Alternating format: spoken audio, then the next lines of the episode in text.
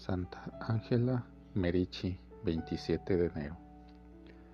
Santa Ángela Merici, Virgen, que visitó primero el hábito de la Tercera Orden Regular de San Francisco y reunió a varias jóvenes para instruirlas en obras de caridad, más tarde instituyó una orden de mujeres llamada de Santa Úrsula con la finalidad de vivir una vida de perfección en el mundo y enseñar los caminos del Señor a las adolescentes Murió en Brescia, ciudad de Lombardia. La fundadora de las Ursulinas, primera congregación femenina dedicada a la enseñanza, nació el 21 de marzo de 1470 o de 1474 en el pueblecito de Desenzano, a orillas del lago de Garda, en Lombardía. Los padres de la santa, más piadosos que ricos, la educaron cristianamente.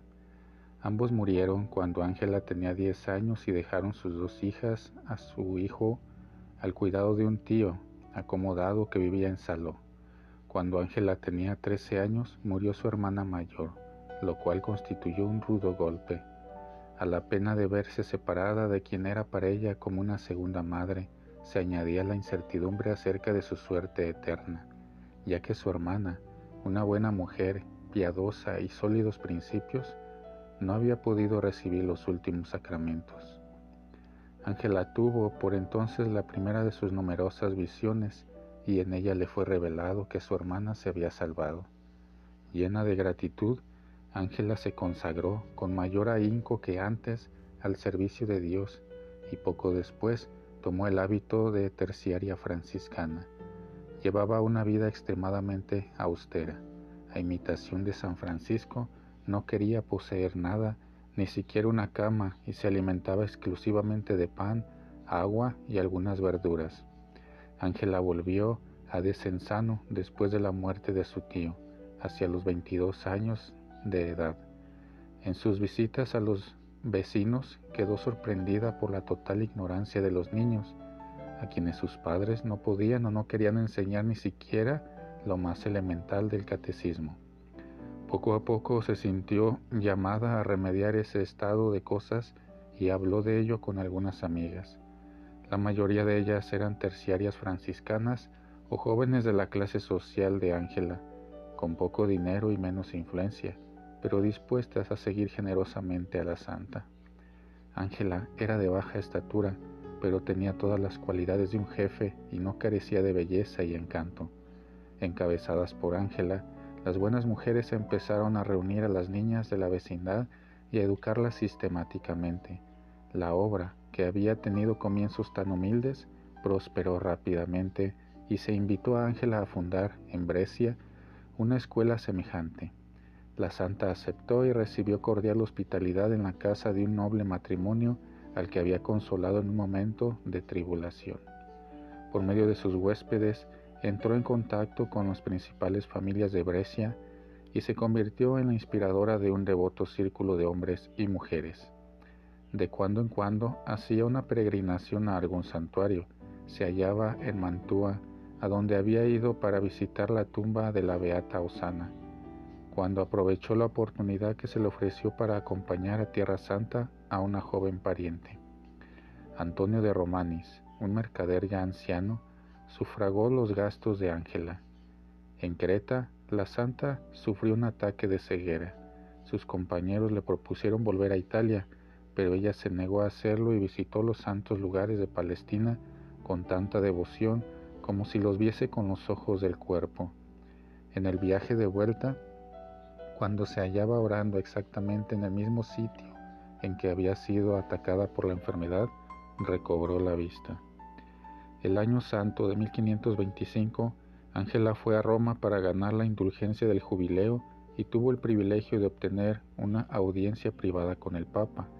Clemente VII hubiese querido que se quedara en Roma a dirigir una congregación de religiosas hospitalarias, pero la santa declinó respetuosamente el honor por humildad y por fidelidad a su verdadera vocación. Volvió pues a Brescia. Sin embargo, tuvo que abandonar pronto la ciudad porque cuando las tropas de Carlos V estaban a punto de tomarla, pareció conveniente evacuar el mayor número posible de civiles. Ángela se trasladó a Cremona con algunas de sus amigas y allí permaneció hasta que se firmó la paz. Los habitantes de Brescia la recibieron jubilosamente a su regreso, pues admiraban su caridad, su don de profecía y su santidad. Se cuenta que poco después, mientras asistía a la misa, fue arrebatada en éxtasis y estuvo largo tiempo suspendida en el aire a la vista de numerosos testigos.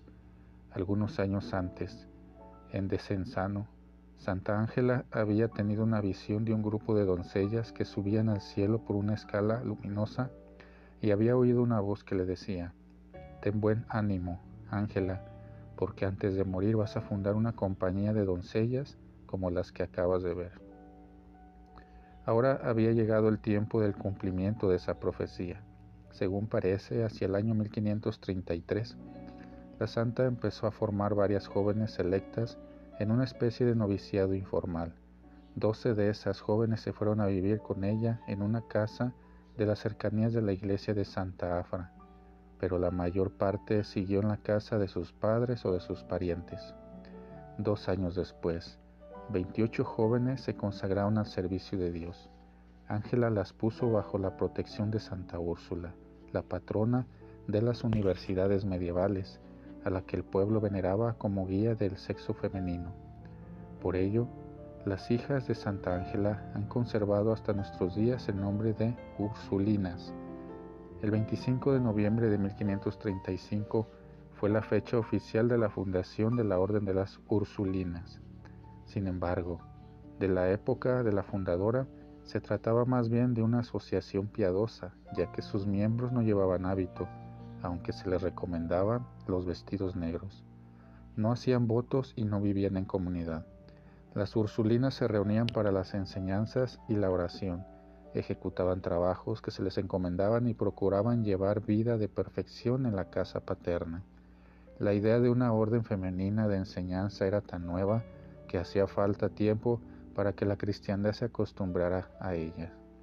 Sin embargo, pese a los cambios y modificaciones que han sufrido, las ursulinas conservan hasta el día de hoy la finalidad para la que fueron creadas, la educación de las niñas, sobre todo de las niñas pobres.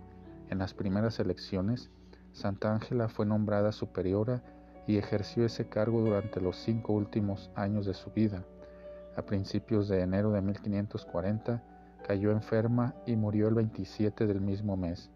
En 1544, una bula del Paulo Tercero confirmó la compañía de Santa Úrsula y la reconoció como congregación. La fundadora fue canonizada en 1807.